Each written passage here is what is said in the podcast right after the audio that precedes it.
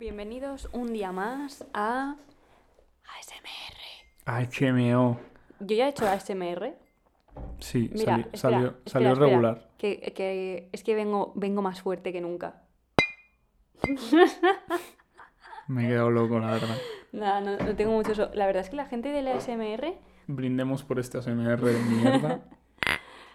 Ay, que esto es muy bonito, ¿eh? Sigue haciéndolo, sigue haciéndolo. No, no me gusta. No me gusta. es que en mi cabeza, o sea, sin los auriculares a mí me suena como, una rana. No, como un grillo. Vale, vale, no, para. Ya. Es que no me gusta. Para. Eh, estoy pensando en la gente de la SMR, porque mira, por ejemplo, si yo cojo esto y simplemente hablo bajito y. Mira, por ejemplo. Vamos a escuchar. No, voy a poner voz de ASMR. Ahora me voy a tomar en serio. Tendríais que ver mi cara no, ahora calla, mismo. calla. Vamos a, escu- vamos a escuchar cómo cae la lluvia mientras, No sé cómo se oyen los micros, pero aquí lo último que parece es lluvia, ¿eh? mientras derrapas por la carretera. Parece un niño manco abriendo un regalo. Vale.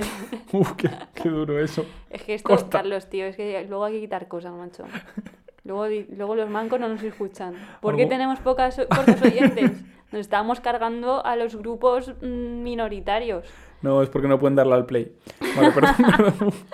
Ay, qué suelto estás, ¿no? Para decir que no estabas así tan Es que, lo- es que el humor negro me activo. Bueno, mm, dentro intro. Esto es Hablamos de la Movida, un podcast de Carlos Grant y María Monraval.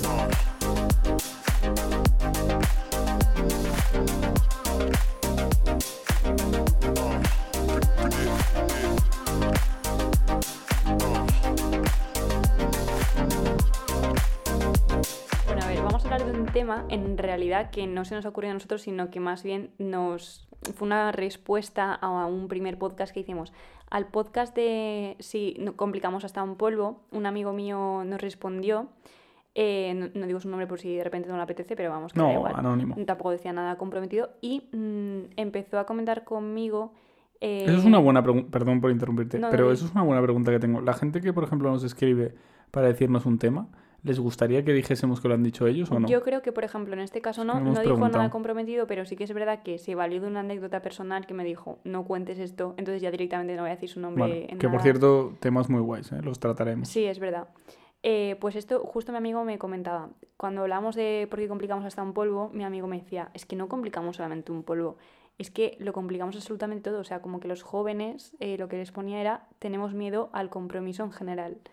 Y, mm, a ver, mm, no sé realmente si estoy de acuerdo con la afirmación, creo que un poco sí. Yo es que por un lado pienso que mm, no es que compliquemos toda la relación, es que nos asusta mucho el compromiso de pensar que nos estamos, en- eh, coge- eh, y yo me incluyo en esto la verdad, ¿eh? nos estamos eh, metiendo en algo que va a durar mucho tiempo, porque creo que también vivimos en una etapa en la que todo es tan inestable que ahora estás en, o sea, bueno, yo soy un buen ejemplo, estoy en Madrid ahora y eh, e igual ahora me voy a otro lado de España o me voy fuera de España a trabajar, a estudiar, etcétera. Entonces, es cierto que en ese momento te da un poco de miedo, eh, según también la etapa en la que estés de tu vida, empezar algo que sabes que va a ser a largo plazo. Porque como tampoco tenemos planificada muy bien nuestra vida a corto plazo, es muy, muy difícil decir, vale, me meto en algo y asusta un poco ese compromiso. También depende de la etapa. Yo a lo mejor ahora estoy en una etapa que me asusta menos, pero he tenido etapas que de verdad me aterraba meterme en un compromiso por, por esquivar otras cosas. Eh, Recordamos que no, o sea, no estamos hablando solamente de compromisos eh, en cuanto a relaciones, sino en general. A ver, es que es Sí, interesante. sí, en general de, de Mm. amistades o de trabajos o de cualquier cosa. Es que es interesante refiero. lo que dices un poco porque mm, esto igual nos mm, rebota un poco al podcast de, de las condiciones laborales de los jóvenes. Pero bueno, es verdad que vivimos una realidad. A ver, yo no sé si es nuestra decisión, obviamente no es nuestra decisión tener miedo al compromiso, ¿no? Pero creo que las circunstancias objetivas que nos rodean hacen que se nos dificulte mucho anclarnos a algo. Es decir, no, ya empezando por lo básico, hoy en día es muy difícil que tengas eh, un contrato indefinido, es muy difícil. El Normalmente tienes o persona. contratos temporales o por obra y servicio, o de repente te contratan para, mm, no sé, mm, un periodo de rebajas como no sé qué. Entonces, tú cuando te atienes a esa realidad no puedes planificar a largo plazo, porque realmente nadie está planificando, nadie está contando contigo a largo plazo en una cosa concreta como es un trabajo. Con lo cual eso ya como que implica que tú tomes decisiones basándote en eso. Por ejemplo, yo no tengo tanto definido cómo voy a comprar una casa, por ejemplo, ¿no? Entonces, me alquilo una, un piso o como o, me compro, o sea, perdón, o me alquilo un cuarto, o sea, ya me reduzco a ese margen de posibilidades. Mm. Y, y, claro, ¿y cómo voy a conocer a una pareja si realmente no voy a estar tanto tiempo a lo mejor en esta ciudad porque no tengo ningún trabajo estable, porque no tengo una casa, porque no sé qué, bueno, pues conozco a alguien, intento no encariñarme mucho y hasta que dure porque, porque esto se acaba en algún momento, ¿no? Sí, eso, eso es algo que estaba pensando en lo mismo, porque se me venían varios ejemplos. Uno, yéndonos al pasado, la forma de vida que tenían antes también venía un poco condicionada por las condiciones que tenían. Es decir, cuando tú encontrabas un trabajo con 23 tenías dinero para mantenerte y todo, te ibas de tu casa, mm, te podías comprar un piso, etcétera, etcétera, etcétera, al final eso te empujaba un poco a casarte, eh, luego el siguiente paso era como tener un hijo, entonces como que los pasos iban mucho más rápidos. incluso ahora lo pienso, porque estaba pensando en una amiga mía que eh, vive en Estados Unidos y ella está casada, tiene mi edad, tiene, bueno, creo que tiene uno menos, incluso, creo que tiene 24, eh, está casada y tiene una casa que estaban inaugurando hace poco, el sueño americano. Em, pero ya no solo eso, es que cuando yo me fui a Holanda también me di cuenta que ahí hay una cultura de tener pareja muy fuerte, de, empezaban desde pequeños, desde 15 años y se mantenían y, luego se casaban y era como... Y aquí es verdad que también supongo que la, la, inestabilidad nos afecta mucho en ese sentido. Yo también creo, habría que ver, esto no tengo ni idea, pero estoy segura que a lo mejor bueno, no lo sé. Te iba a decir, los países a lo mejor más pobres, o no más pobres, pero menos prósperos, incluyo a España, ¿vale? Hmm. Porque creo que cada vez hay menos clase media, o sea, cada vez hay más clase baja y más hmm. clase alta y hay como una brecha más grande que nos separa, pero bueno, eh, creo que a lo, no, no, tengo ni idea, pero igual hay una diferencia en cuanto a la conciencia de, de estabilidad en los países más prósperos, digamos, tipo a lo mejor pues Suecia, Estados Unidos que tú comentas, con respecto a países igual como España o, o bueno, voy a decir, eh, por ejemplo, Colombia, ¿no? que mi familia es ahí, también como que conozco un poco la realidad. Y es verdad que yo creo que cuando las circunstancias no te acompañan para que tú tomes decisiones a largo plazo, es que no las tomas directamente. Sí, pero porque realmente piensa directamente en ti. Piensa en ahora mm. mismo, con 25 años, eh, con el contrato que tengas o lo que sea, con las condiciones que tengas de tu familia, cualquier cosa, mm. todo lo metes en una caja y luego dices, vale, ahora voy a sumar a esto una pareja a largo plazo o un matrimonio o lo que cada uno quiera eh, y un hijo o lo que sea un perro, es que incluso un perro, o sea, quiero decir, yo por ejemplo, em, me encantaría tener un perro porque me encantan los animales y tal, pero soy consciente del compromiso que eso requiere, del dinero que también eso cuesta, entonces al final son cosas que tú tienes que poner en balance en tu vida y, cuesta tomar una decisión y, comprometerte con algo porque es que... Ya, no sé si viste este artículo del o sea, Si no tienes estabilidad en tu vida, ¿cómo vas a eh, darle estabilidad a otra, persona? O a un, a un, perro, por ejemplo, que tú decías. Un perro eh, salchicha, es que un perro salchicha me, encantaría. No sé si viste este artículo. Que le cueste coger las curvas, perdón. es que son buenísimos. es que ¿eh? son buenísimos. Yo también, yo también me quedo embobada con Hashtag un perro salchicha para acá. Pon un perro salchicha en tu vida. No, yo eh, no sé si viste este artículo del país que salió el año pasado de que cada vez los jóvenes. Era como un artículo en plan, jaja, qué gracia. Como que las nuevas ¿Se más. Reían de nosotros? No entendían, yo creo que el porqué. Y yo a lo mejor en ese momento tampoco lo entendí, pero creo que el porqué es este. Decían, las nuevas mascotas de los jóvenes son las plantas. Y yo creo que es porque no te puedes permitir un puto perro. ¿Tú tienes plantas? Yo no tengo plantas, pero sí que es verdad, es que tío, no tengo porque es que se me mueren. O sea, yo tampoco, tendría un cactus. Yo tendría también un cactus, pero es que yo creo que hasta un cactus se me muere. Y yo de pequeña tuve una muy mala experiencia que tenía un cactus en mi casa, no sé por qué dije qué pasaría si lo toco, mm, puse la puta mano entera y estuve quitándome pinchas una semana. no sé por qué hice eso. Una mala experiencia, una o sea, quiero decir, María, una mala experiencia es que el cactus te ataque, no que le ataques tú a él y salgas perjudicado. no sé. Sí, era como muy obvio lo que iba a pasar, ¿no? Era como, ¿qué pasaría? trataste de comértelo, ¿Qué pasará si toco un cactus? Pues, ¿qué iba a pasar? Pues, ¿Nunca has visto un vídeo de... Perdón, nos estamos desviando, pero esto ya está. De una persona comiendo cactus. No, ¿qué dices? Qué asco, Búscalo en YouTube. Es muy turbio, ¿eh? Ostras, pues yo te digo que estuve una semana notando las pinchas ahí que no las veía y eran tan pequeñitas que no las veía, pero notaba los filamentos clavados en los te dedos. Te pegabas a las cosas, ¿eh? y, era, era, como un velcro. como las zapatillas estas. Mi madre me tiraba a la pared y ahí pega. No, pero... Castigada, pum. ¡Hala! A dormir en la cama, me queda toda la noche. Que no quiero. Bueno, eh, qué mal, ¿no? Es que me ha venido la imagen. Ya, la verdad que sería divertido. Perdón, ¿por dónde íbamos? ¿Por dónde Me íbamos? pongo las gafas y todo en plan intelectual, ¿eh? Esto no la gente Es no lo esto ve. no lo veis, os perdéis muchos matices Sí. que si estuvieses aquí en directo... Un, un día hacemos un, un directo con público. Con público, cabemos muchos aquí, en la verdad. cuarto, uno en el armario, todo dentro de, dentro de la cama. Bueno, Invitamos a Coca-Cola y bocadillo. Una polla. no, la verdad es que no. Agua, Vale. que en Madrid es gratis, y, Sí, de primerísima calidad. y ya estaría. un vasito de agua y ya estaría. Volviendo al tema sí, que nos al ocupa. tema, perdón, que nos estamos desviando. Pero bueno, eso, que yo creo que, que eso, que muchas veces a lo mejor a los, a los jóvenes, o bueno, e- igual incluso entre nosotros nos tachamos de no nos comprometemos con las cosas, nos da miedo comprometernos, pero es que es verdad que es muy difícil. Y ya te digo más que esto no lo hemos tratado y lo estaba pensando mientras lo decías. Mm, Pasa mucho que, joder, yo creo que cada vez somos más personas las que vamos de un país a otro, de una ciudad a otra, en busca de a ver dónde coño está el trabajo que me va a ofrecer a mí una estabilidad o por lo menos que me va a impulsar dentro de mi carrera. Si es que te digo una cosa, por- perdón, pero es que ah, justo has dicho que no, los jóvenes, que no, no piensas así, pero no nos comprometemos con las cosas. Yo no como lo- e- como en ámbito general, o sí que lo piensas. No, no lo pienso. Vale, porque es que yo creo, ahí he visto como un matiz que es, no es que no nos comprometamos con las cosas, yo creo que nos comprometemos muchos con las cosas que solo nos atañen a nosotros, es decir, de forma indi- individual. Nos, eh, hay- nos podemos comprometer muchísimo con nuestro trabajo para crecer. Nos podemos comprometer muchísimo con el gimnasio para mantener una vida saludable, Para con muchas también. cosas.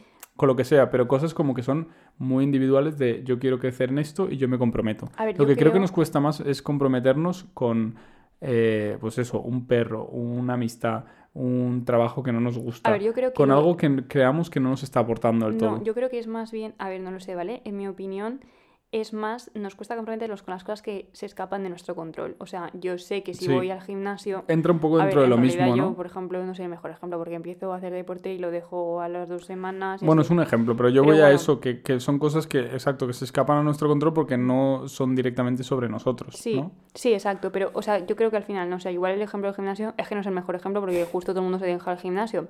Pero sí que al final podrías decir, depende de mí mm, mejorar físicamente en tal aspecto si entreno tantos días. Pues lo haces. Pero es verdad que yo creo que hay un factor de frustración de mm, voy a trabajar todo lo posible para ganar dinero y comprarme una casa. Y de repente te das cuenta de eh, que ya no solamente la casa, que tienes que pagar no sé cuántos seguros, que no sé cuántos, que, que con el dinero que has ahorrado realmente no te da ni para la entrada de una casa en las afueras del pueblo La más despoblado de. España. La burocracia. Sí, y es, y es verdad que es súper difícil. Y bueno, y si te compras una casa en las afueras del pueblo más despoblado de España, dime tú cómo vas a trabajar a ningún otro lado, ¿sabes? O sea, es como un círculo vicioso. Tienes No, que estar... que vaya, vaya. O sea, Claro. vivir en San Sí. Antonio de los Carmines Ya, no, tal eh, pues no apetece. Sí, al final tienes que estar también como en- un poco en un centro. ¿Qué pasa? Que todos nos estamos viendo a los centros, que todo está más caro siempre. O sea, es un poco un círculo vicioso. Yo creo que otra cosa, lo que estaba también explicando antes es, al final, cada, cada, o sea, somos más las personas que nos vamos de nuestra ciudad en búsqueda de, a lo mejor, la vida que pensamos que vamos a encontrar que es mejor en otras ciudades. Y es verdad que el hecho de no estar en tu casa creo que hace mucho con eso de la falta de estabilidad, porque al final tú no te acabas de sentir que estás 100% arraigado en, al sitio en el que estás. Es- Sientes como un poco como, bueno, he venido aquí a probar suerte, no sé qué tal cual, estoy de paso. Y es que eso, y ese, y ese pensamiento como que entra mucho, o sea, lo interiorizas muchísimo, pero a todos los niveles, en plan de, ¿para qué voy a conocer a alguien eh, si estoy en esta ciudad de paso? Pues tío, intento implicarme menos emocionalmente con la persona que he conocido. O este es el trabajo de mi vida, pues no sé, pero parece que no tengo proyección porque parece que este sueldo es el que es, que no voy a prosperar, ¿qué tal? Eh, pues tío, pues para qué también voy a dar más de mí. No lo sé, ¿vale? Yo estoy diciendo algo también muy extremo que no, justo no es mi forma de pensar, porque yo justo es como, bueno, pues lo que dure y, y voy a tope y hasta que dure y hasta que me dé la hostia, en el sentido de si me enamoro de una persona a la que, que se va a ir al mes que, el mes que viene de este país, pues me enamoro y luego me jodo. Mm. Si me van a echar a los dos días de este trabajo, pues lo hago súper bien estos dos días. O sea, yo tengo como más ese pensamiento, que, que al final también te, te autoflagelas mucho porque estás todo el rato pensando, "Mm, ya sabía que iba a salir mal y aún así lo he hecho y estoy aquí esforzándome para cosas que sabía que me iban a salir mal. Pero bueno, no sé. mm, También son- por otra parte es que so- eh, también tengo la sensación de que son como muchas cosas que mantener. Y lo Sí. explico. O sea, es como tienes que tener compromiso con tus amistades. Sobre, lo estaba pensando también en el momento en el que vives fuera. em, que yo, por ejemplo, a mis amigos los amo, son mis amigos de toda la vida.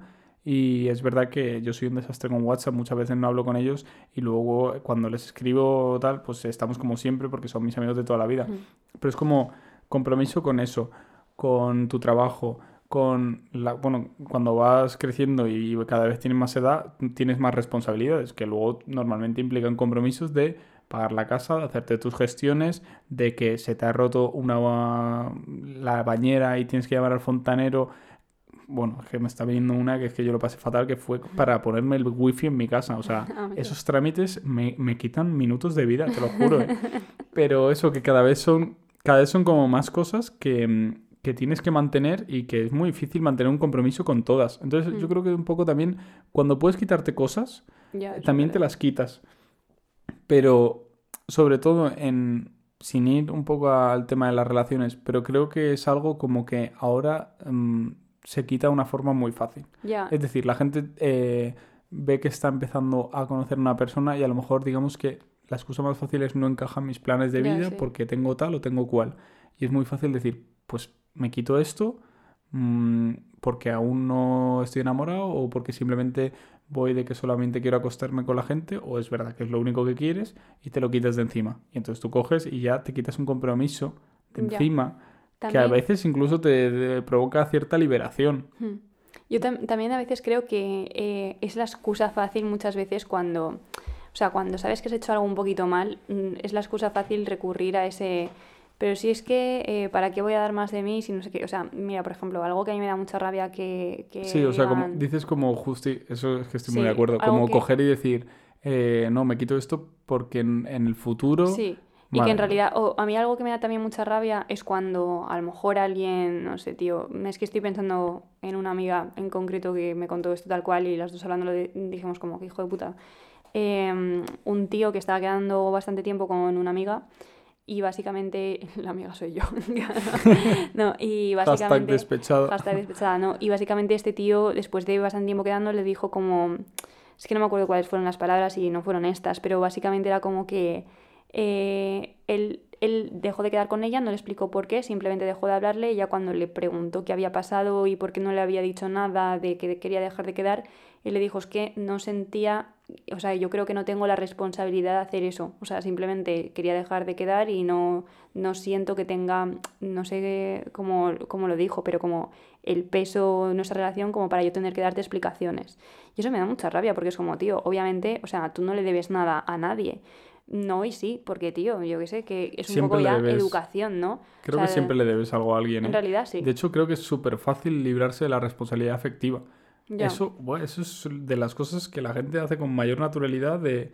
Eh, y que, bueno, Porque yo, te tengo que explicar nada, ¿no? yo alguna vez lo he hecho y, y, luego en perspectiva lo ves y dices, eh, estuvo mal. O sea, mm. en un punto en el que tú te justificas efectivamente diciendo, ¿por qué te tengo que decir nada si no somos nada o tal? Ya, si no somos nada, Y te justificas de una forma muy fácil y cargas el peso en la otra persona que te está preguntando, está diciendo directa. Entonces te pregunta, mm, imagina, cualquier pregunta que te pueda comprometer y siempre es un poco como, yo no tengo que darte explicaciones a ti sobre esto. Y acabas incluso haciendo sentir mal a otra persona de mm, por qué estás exagerando tanto las cosas, por qué le estás dando tanta importancia a esto que vienes tú a pedirme ningún tipo de explicación. Pues tío, pues porque hemos tenido algo y ahora quiero saber qué ha pasado. O sea, simplemente quiero conocer el curso natural de las cosas que ha ocurrido en tu cabeza porque yo no tengo conciencia de ello. Sí, que realmente creo que en todo momento tú tienes el derecho a preguntar sobre lo que tú consideras que o, con la película que te estés montando, ¿eh?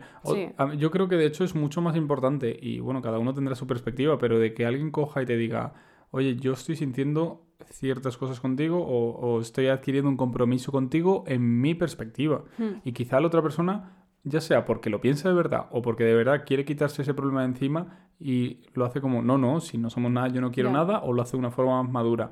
Eh, pero independientemente de eso, creo que es mucho mejor que eh, tener algo en la cabeza que te está dando vueltas y no decirlo y, que se nota a la otra persona rara, etcétera. Sí, o sea, siempre Entonces creo que siempre está bien que, que preguntes.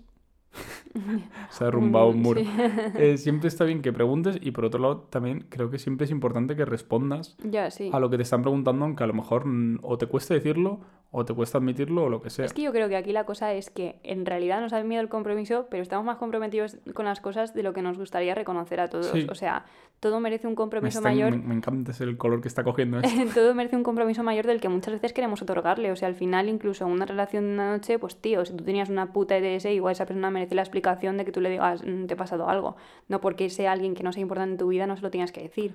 O mm, en lo que, tú, o lo que en el caso de mi amiga que poníamos, eh, estás quedando con una persona mm, X meses y vale, sí, no hay mucho compromiso en teoría pactado por... O sea, no hay una, un vínculo emocional demasiado grande porque compromisos que yo creo que siempre hay. Tío, si tú quieres dejar de quedar con esa persona, creo que se merece una explicación. O sea, al final además tú tampoco sabes cómo vas a repercutir a la otra persona. O sea, le- de repente le puedes crear una especie de trauma en el sentido de que ella piense, joder, estoy loca, tal, o pregunto de más, o pregunto de menos, o yo he visto la relación de una forma en la que no era y, y lo único que ha pasado es que tú eres un gilipollas que no ha dicho las cosas claras. Creo que es muy fácil a veces eh, convencerte a ti mismo de que no tienes ningún compromiso Sí. con, con esa persona o con nadie y, la, y justificarte con soy un alma libre y desaparecer. Y no está bien. Hmm. Y em, creo que todos hemos pecado, no de eso en concreto, pero bueno, estoy generalizando mucho quizás, pero quiero decir que todos en algún momento creo que hemos eh, utilizado el punto de no tengo ningún compromiso con esto, así que me voy. Y hay que aprender, eh, creo, a comprometerse con algo o a sentir por lo menos que aunque no esté, a lo mejor no estés comprometido, entender que la otra persona estaba adquiriendo cierto compromiso Sí, o cierto o- pensamiento sí. sobre algo o cierto sentimiento o lo que sea y entender esa situación para poder un poco ayudar, porque luego eh, la otra persona es la que tiene que cargar con eso y creo que la peor forma de hacerlo es lo que creo que decías antes, que es la de no, no, no, no. Sí, no te dé una Como explicación, hacer sí. sentir a la otra persona loca de loca. no, no, para nada. Sí, sí, sí. Entonces, eso creo que es lo peor que puedes hacer porque ahí ya encima ya no es que esté cargando con lo que ya pensaba de inicio, Es sino que que, se va sí. de esa conversación pensando que mm, está loco o loca Sí. de eh, la conversación que ha tenido y si luego se arrepiente y dice, ¿por qué he hablado esto? Y hay que Sí, entender total. también que la gente tiene formas de pensar y formas de ser muy diferentes y hay gente Mm. que tiene eh, una seguridad muy fuerte y gente que no. Y cuando Incluso tú yo eres creo que la persona con más, con más seguridad del mundo eh, en algún punto le afecta si esto le pasa Sin muchas duda. veces seguidas o incluso con que le pase una, a lo mejor se raya un Sin día. duda. Hasta la persona con más persona. seguridad Total. incluso llega, puede llegar al punto ese también de engañarse y decir, no, no, no me ha afectado y que Sí. te afecte. Pero es que a lo que voy es la persona que no la tiene. O sea, Mm. es que la persona que no la tiene eh, pues eh, puede pues, afectarle mucho, decir, qué, qué tonto he sido, qué tonta de haberle dicho esto y tal. Mm. Entonces hay que tener ese punto de decir, vale, yo no he sentido ningún compromiso, pero tengo una responsabilidad con las Sí, cosas. tengo una responsabilidad. Yo creo que esa también es más la palabra. Estoy acordándome, por no llevarlo tanto al lado del amor, eh, una persona con la que yo estuve un tiempo, yo esto no sé si lo hemos comentado aquí, pero yo tiendo a idealizar muchísimo a la gente a la que quiero. O sea, ya sea una pareja, ya sea mi familia o ya sea mis amigos. Y bueno, una situación concreta, eh, esta persona y yo, eh, es que todo el mundo va a saber quién es en realidad cuando lo empieza a contar, pero bueno, la verdad es que me la suda bastante. Esta- estu- estuvimos en un piso viviendo aquí en Madrid, porque nos vinimos como para hacer unas prácticas, tal cual. Y, y en teoría vamos a estar tres meses, entonces bueno, dijimos, vale, pues nos vamos a un piso que es más fácil encontrarlo juntos, tal, bueno, X. El caso es que el piso que encontramos eh, se lo alquilamos a un chico que nos alquiló el piso en negro. Y, y bueno, cuando llegamos al piso en el que en teoría nos íbamos a quedar tres meses, estaba absolutamente guarrísimo. O sea, eso era un lugar inhabitable, inhabitable de verdad. eh, olía muy mal, todo estaba sucio, los electrodomésticos, algunos no se podían utilizar de los sucios que estaban. O sea, imaginaos el nivel de mierda.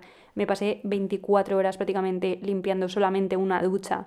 O sea, esto era absolutamente asqueroso. De verdad, es la cosa más guarra que he visto en mi vida pues entre eso y varias otras, o sea, muchas otras cosas como que nuestros vecinos directos puerta con puerta eran camellos y ocupas, acabamos yéndonos de ese piso, o sea, nos, nos salgamos a otro. ¿Qué pasa? Que la persona a la que le estábamos alquilando el piso, recordemos, en negro, por una situación, mm, él nos dijo que lo hiciéramos así, tal cual, mm, fue difícil fiarse, pero al final hicimos así, no teníamos otra posibilidad de estar en Madrid, estaba en París de vacaciones. Entonces nosotros le escribimos un WhatsApp y yo le dije, mira, eh, tal persona, eh, mira, estamos un llevamos un mes en el piso, pero es que de verdad que esta situación o sea, es inaguantable, hemos buscado otro en una aplicación tal cual y nos vamos a, nos vamos a trasladar y solo te escribo para, para avisarte. Pues este chico se volvió loco, este chico, el propietario de la casa, era joven, se volvió bastante loco. Y empezó a escribirme un montón, en plan, no vais a hacer esto, por vuestra culpa yo no puedo volver de París, no sé qué, bueno, no, de- no dejó de escribirme un montón de días. Yo en realidad le hablaba para avisarle que nos íbamos, no era ni siquiera una consulta. Y yo me sentí realmente mal, en plan, "Pf, mm, o sea, esto no está bien gestionado por mi parte. Mm, La persona con la que yo estaba, en ese momento que le trasladé, como me estoy sintiendo muy mal, eh, él me dijo, es que no es tu problema eh, las decisiones que él haya, tomado, él haya tomado con el dinero que aún no le hemos pagado del piso. O sea, no es tu problema si no puede volver de París por nuestra culpa. Y yo interioricé ese pensamiento para no sentirme mal, pero yo sabía que en el fondo no estaba bien lo que estábamos haciendo. O sea, al final nos habíamos comprometido con él hasta tres meses. Es verdad que su parte del trato era que el piso estuviese bien, no lo estaba. O sea, y, no, que, no porque él no hiciese bien su parte Sí, implica un- que nosotros hiciésemos bien la nuestra, no la hicimos. Pero es verdad, y yo, y yo al, cuando esta persona me dijo, no, de, no, tal, no te sientas responsable por las decisiones de esta otra persona, tú no tienes por qué acarrear con esto, es, no es tu culpa, no te preocupes, no no sé qué, tal, o sea, como que le bajó peso, yo aún así me sentía mal. Y yo pensé, joder, qué persona con las cosas más claras, con la mente más fría, ¿no? Que muchas veces hay que ser así y... Muchas y- veces hay que ser así. Sí, pero yo pensé, joder, tienes razón al 100%. Y realmente ahora pensándolo y sobre todo ahora hablando de este tema, digo, yo creo que es una persona que tenía absolutamente miedo, por esa y otras circunstancias que tú también sabes porque sabes perfectamente de quién hablo, Ujú. que tenía miedo de eh, enfrentarse a ciertas situaciones un poco complicadas que implicasen asumir su, su parte de responsabilidad. Porque ahí nuestra responsabilidad era, no estamos haciendo esto bien y, y seguramente no deberíamos hacerlo, tu parte del trato tampoco está cumplida. O sea, yo, yo quise darle al menos una explicación a este otro chico de por qué nos fuimos. Él no quería ni siquiera asumir esa conversación y prácticamente me dijo como bloquealo en WhatsApp y que se apañe. Y, me- y es verdad que me pareció como bastante, o sea, obviamente no hice eso, pero me pareció, mm, y ahora pensándolo digo, joder, es que en verdad, no es que, no sé si tenía razón o no, pero desde luego intentó evitar asumir su responsabilidad en ese momento, que era al menos dar una explicación. Sí, es un conflicto, ¿no? De responsabilidades en el que una persona lo está haciendo mal y también sería otro, otra justificación fácil a tomar una decisión. Sí. Es decir, tú eh, tienes a una persona eh, que ha hecho algo mal y tú te acoges a esa Sí. decisión mala o esa conducta que, que no ha sido correcta para justificar actos que tú sabes perfectamente que tampoco estás haciendo bien. Ya, totalmente. Realmente es una forma fácil de quitarte el problema, eh, que, que al final funciona. O sea, quiero decir, porque por un lado tú sabes que no estás haciendo, eh, no lo estás haciendo al 100% bien, ya, pero al saber que la otra persona lo ha hecho mal, es más fácil, decir, no, pero en realidad yo no estoy haciendo nada, nada malo porque él tampoco ha cumplido. claro, claro. No es así. O sea, al final tú tienes una responsabilidad con algo que tú has asumido y luego la tienes que cumplir. Lo que pasa es que si la otra persona no lo ha hecho bien, lo tiene que arreglar o se tiene que buscar un punto medio. O sea, por ese lado sí que lo pienso porque si tú entras a un piso que está desastroso O sea, es que era... y no era lo que estaba acordado, yo entiendo que tú puedas decir, oye, tú no has cumplido tu parte, pero eso no, te, ha- no te da derecho a no cumplir tú la tuya. Ya, no, no, o sí, verdad. quizá haya gente que piensa diferente. Otra cosa que también es verdad que, por ejemplo, a, a mí me pasó y que también es que esto fue como una bola de nieve, ¿no? Pero este O sea, chico... yo creo que tampoco me... O sea, yo, por ejemplo, tampoco... Porque a veces habla- hablamos, creo, muy en abstracto y puede dar la sensación de que no, nosotros no hacemos nada de eso. Yo es, to- creo que de todas las cosas que hem- hemos hablado, yo creo que he hecho todas. En Ya, algún momento de mi vida. también. No es mi conducta habitual, pero, Pero creo que son momentos, sí, que he hecho porque son eh, excusas fáciles que te pones para quitarte un problema de encima que quizás tienes otros 10 que dices, vale, pues me quito un problema y ya tengo 9 que resolver.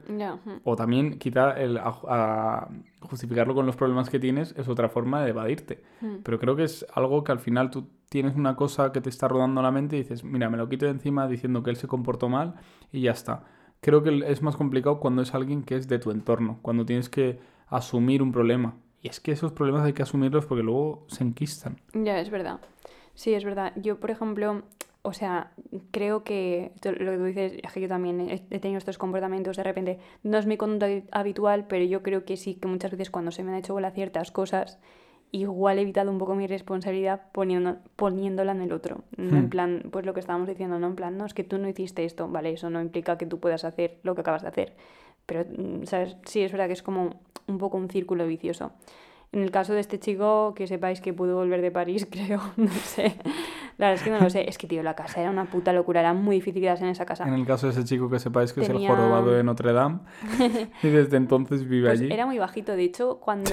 Porque ¿Y es que Chepudo? era- Igual es de no, verdad. Chepudo no, pero era muy bajito. Yo, de hecho, eh, lo encontré... Bueno, en fin, lo, antes de ir a su casa, lo busqué en Facebook para ver si era una persona más o menos normal, lo cual luego no lo resultó no serlo, con lo cual esta búsqueda fue Otra justificación, ¿eh? Sí. Y... ¿Cómo que sí? Sí, un poco, bueno, no sé, bueno. Y el caso es que lo vi, lo encontré en Facebook y tío dije, o sus amigos son muy altos por las fotos, o él es muy bajito. Y efectivamente él era muy bajito y cuando llegamos a su casa en Lavapiés, eh, es que tío yo iba a decir la rodilla para, para darle dos besos. No, pero casi, te lo juro, era muy bajito. Bueno, la casa era una puta locura, o sea, yo no sé si esto de que era bajito justifica que ninguna estantería estuviese limpia, o sea, a lo mejor no llegaba y yo qué sé, pero realmente estaba todo muy guarro, era imposible quedarnos ahí. A ver, a mí me da un poco igual porque yo decía tres meses, tal, pues qué más me da. Pero sí que es verdad que yo creo que la gota que colmó el vaso fue los vecinos camellos ocupas. Es que un día vinieron, vino como un cuerpo de policía subiendo las escaleras. Yo un día llego del trabajo y me veo a un montón de Pero policías en las antes de nada, escaleras. o sea, ahora me cuentas la anécdota, Vale. pero esto va hacia algún lado que tenga que ver es con que simplemente me apetecía Vale, contarlo. pues cuéntanoslo. Sí, pues un día yo llego a casa del trabajo y veo un montón de policías subiendo las escaleras Vale. y veo la puerta de enfrente de mi casa derrumbada, Ah, en sí, sí, me plan, acuerdo. la puerta estaba echada abajo y, y bueno, y ya nada más, pero entendimos todo lo que pasaba y a ver, lo, lo de Ocupas lo sabíamos porque era una casa, mm, la casa de enfrente se veía por las ventanas y era una casa donde todo era como de ganchillo y la gente que vivía no estaba cosiendo ganchillo, la verdad. Mira, Es que no. eh, si te parece, eh, te quiero hacer una pregunta eh, sobre el tema que hablamos y luego sobre la anécdota que contabas. Para acabar, contar una anécdota Para saber también cómo habrías actuado tú o cómo habría actuado eh, la gente que nos escuche.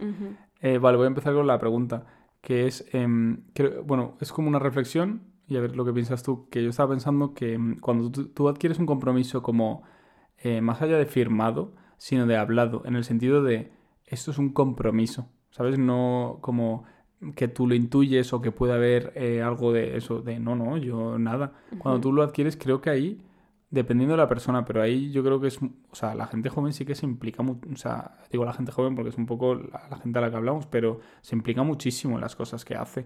Cuando luego pues, se puede divagar con el tiempo, pero creo que las cosas las empezamos con muchísima ilusión. Yo creo que también, en realidad. Mm, Igual, no tenemos- también... igual vivimos, también es verdad que igual vivimos en una burbuja poco realista porque yo creo que justo nos rodeamos de gente muy trabajadora, sinceramente. Yo a veces digo, yo no sé si tengo conciencia de cómo es la gente o si me rodeo de muy buena gente, porque me da la sensación de que yo a ti, por ejemplo, te lo considero, o sea, todo mi grupo de amigas que no está en Madrid considero que también son muy currantas, mm, la gente con la que me relaciono aquí también, entonces mi perspectiva es que sí. Luego, no sé, mm, luego igual vas a otra persona que pues que no pega un palo en su vida y su grupo es igual y dice, pues no. Yo lo digo porque normalmente creo que, o sea, la gente que veo a mi alrededor, en general creo que cuando asumen un compromiso como mm, cuando muy pactado en el sentido de vamos a hacer esto, y es como vamos a hacerlo. Ya, sí. eh, lo empiezan con muchísima, em, muchísima ilusión y aparte muchísima responsabilidad. O sea, que he visto que normalmente eh, hay de todo, pero cuando es algo como muy pactado es como mucho más fácil que ahí haya una responsabilidad y un compromiso muy fuerte. Cuando es algo como que está un poco en el aire es cuando creo, y, y- y cuando te atañe poco ya ni te cuento. Ujú. Pues que ahí es como cuando un poco se divaga porque creo que es fácil esquivarlo. Eh, y lo otro que te iba a contar, es que esto además creo que no te lo he contado. A ver. Em, que el otro día yo estaba llegando a, a mi casa, ¿vale?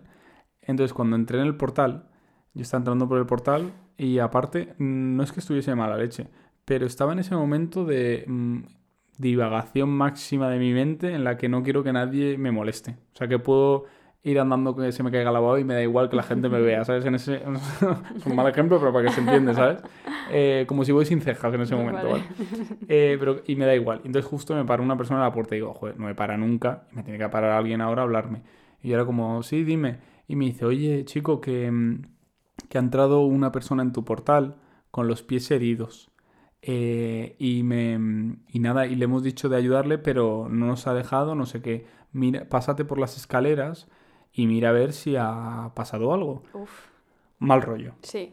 Pero yo estaba en ese momento y entonces fue como, puff, qué pereza, pero bueno, ahora voy. o sea, ese fue el mood. Y entonces yo cogí y dije, bueno, no voy a ir por las escaleras porque es un poco turbio, ¿no? Lo que me acaba de pasar, digo, es raro. Sí, sí, es Digo, entonces voy a ir por el ascensor. Subí por el ascensor, fui al segundo piso y cuando ya estaba en el segundo piso dije, bueno, voy a bajarme eh, lentamente por las escaleras a ver qué ha pasado. Digo, porque no vaya a ser que sea verdad que hay una persona que es mi vecino. Eh, y, o sea, la persona que me lo dijo fuera, aparte, tenía mala pinta. ¿eh? Vale, vale. Entonces, por eso ya empecé a sospechar un poco. Pero digo, vale, voy a bajar por las escaleras y voy a ver un poco a ver si hay alguien, no vaya a ser que sea verdad que está un vecino mío ahí muriéndose y yo me voy a mi casa tan tranquilo a dormir. Y entonces dije, vale, voy a bajar. Y yo fui bajando las escaleras lentamente. Fue un poco gracioso ahora que lo cuento, pero fui bajando lentamente y yo estaba como así mirando hacia los lados, cagado de miedo, por cierto, pero con una mentalidad muy fría que, que normalmente yo mantengo ahí la cabeza fría en esos momentos y luego cuando llego a mi casa es cuando me cago. ¿Te sentías héroe o víctima segundos antes de esa historia? En ese momento me sentía en plan, ¿qué hago yo aquí en estas escaleras? Yo debería estar haciendo un, un pollito asado. Parecía otra cosa por el gesto, ¿eh? No sabía qué te estabas haciendo. Son matices que se Son pierden. matices que se pierden. Eh, no, eh, me sent- al principio, eh, digamos que héroe, ¿no? En plan, iba a ayudar a- a al chaval. Y a medida que empezaste a ver Noche Oscura, tal... Ahí ya se me complicó, porque además yo enciendo la luz de mi rellano Sí, y entonces se enciende solo la de mi piso. claro, Y la claro. del segundo no se ve, entonces yo bajé sobre la oscuridad Hostia, máxima. qué miedo, Y yo mirando para los lados y de repente de reojo veo como de la oscuridad, en un pequeño halo de luz que entraba por la ventana de otros pisos, Sí. veo como se extiende una muleta en mi dirección.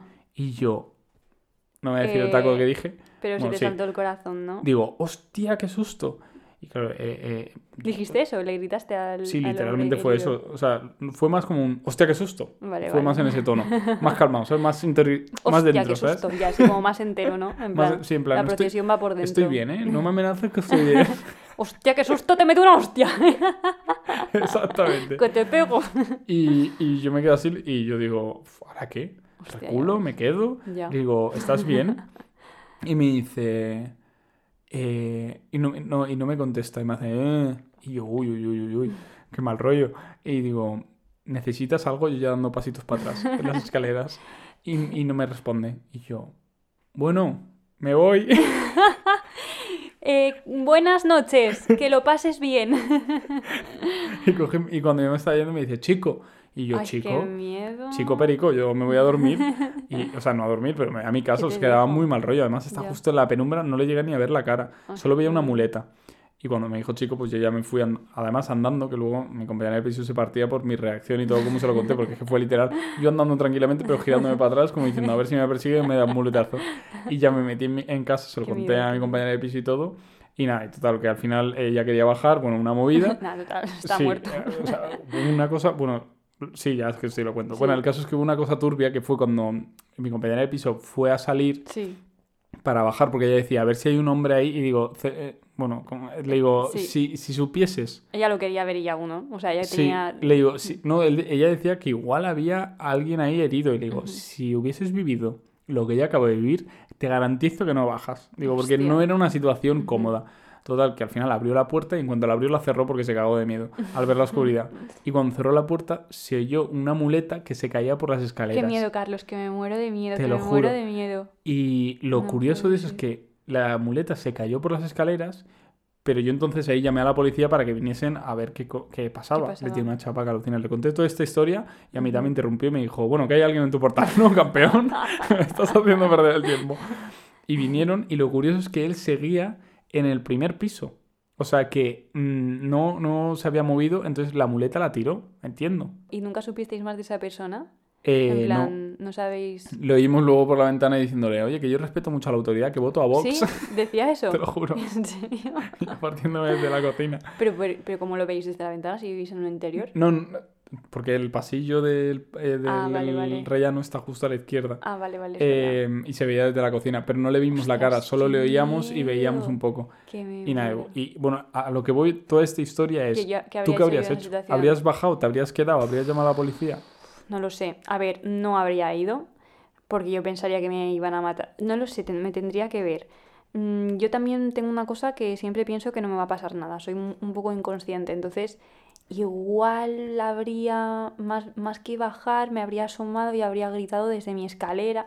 ¿Sabes qué creo que habría hecho yo? Yo creo que habría ido al piso, le habría dicho a mis compis de piso, porfa, asomaos conmigo. Eso me dijeron a mí que Sí, hiciese. y habría, y habría gritado en plan de, ¿estás bien? Tal. Si no recibo respuesta y me parece turbio, pues igual también habría acabado llamando a la policía como tú, no lo Imagínate sé. que empieza a subir algo las escaleras. Qué miedo, Carlos, qué miedo. Con una muleta. Es que no sé por qué me daba más miedo la muleta. Es que la muleta da mal rollo, La es un accesorio que muleta es acojona. un Pero accesorio. lo- vale, y Sí. o sea, lo que iba es de la pregunta sobre el tema más centrada es, ¿tú crees que tienes un compromiso con esa persona que está en el rellano perdida con unas muletas? Eh, no, porque si tú te has comportado mal, no es mi responsabilidad. Y así cerramos, chicos.